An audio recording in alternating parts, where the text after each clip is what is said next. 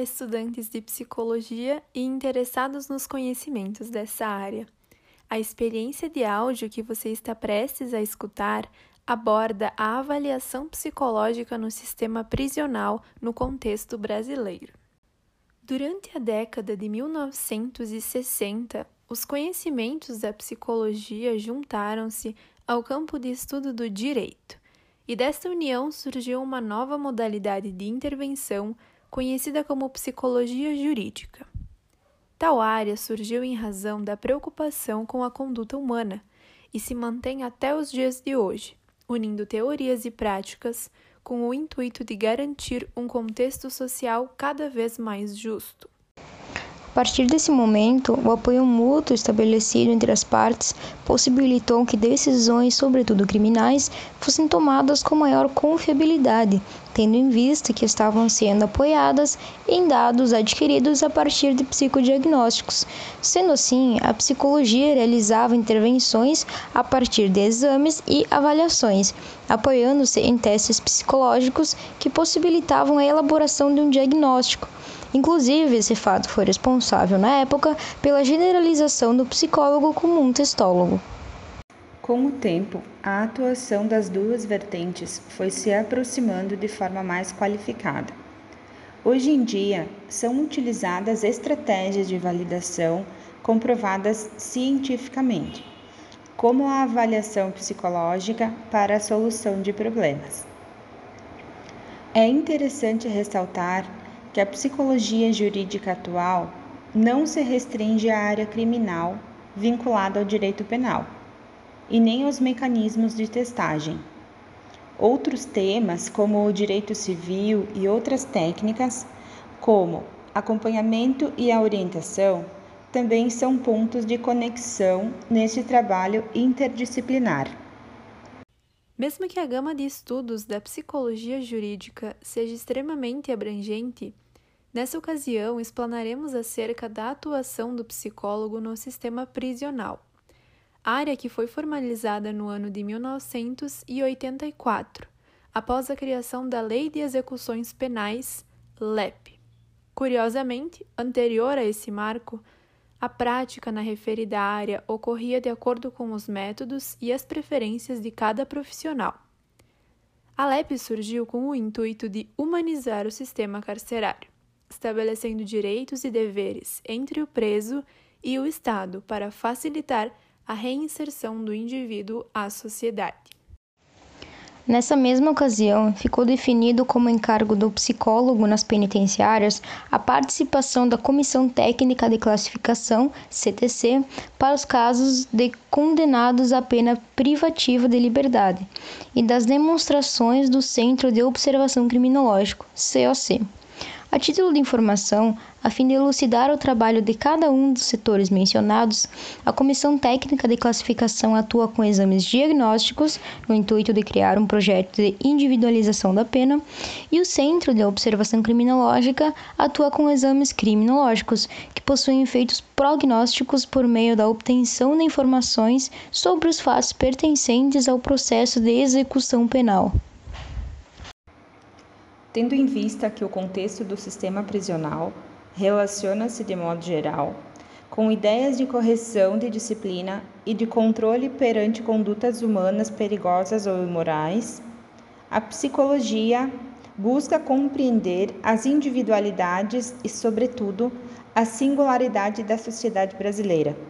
Sendo assim, o objetivo de estudo e, consequentemente, o foco do trabalho desses profissionais Concentra-se em aspectos que respaldam nas escolhas e no comportamento de cada indivíduo, como as políticas públicas e a questão da garantia dos direitos humanos. A respeito de objetivos mais específicos, a função mais solicitada ao psicólogo dentro do sistema carcerário é a elaboração de laudos e pareceres técnicos, por meio de avaliações psicológicas sobre os indivíduos em suas entradas nos presídios ou durante o cumprimento da pena. Desse modo, a avaliação psicológica nesse sistema compreende entrevistas, observações e aplicações de testes psicológicos, com a finalidade de verificar aspectos subjetivos dos indivíduos. Portanto, esses métodos de intervenção contribuem nas decisões judiciais no momento de transferir os presos, no livramento condicional, na mudança de regime, que pode ser fechado, semiaberto ou aberto, no encaminhamento dos detentos em situação de sofrimento mental, no atestado sobre a sanidade mental e na determinação de se há condições de retornar à sociedade.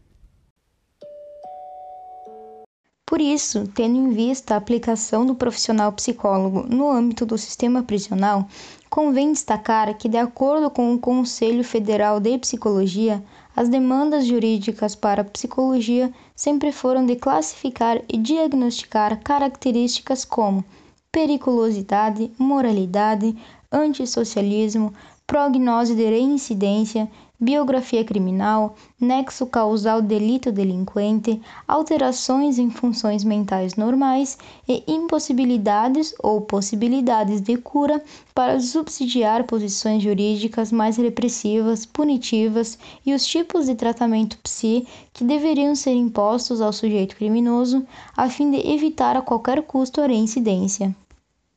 Ainda cerca de um panorama geral, Toda atuação psicológica se dará a partir de elaborações previstas no Código de Ética Profissional do Psicólogo, que, dentre suas diversas atribuições, preza primariamente pelo respeito, pela saúde e pela dignidade.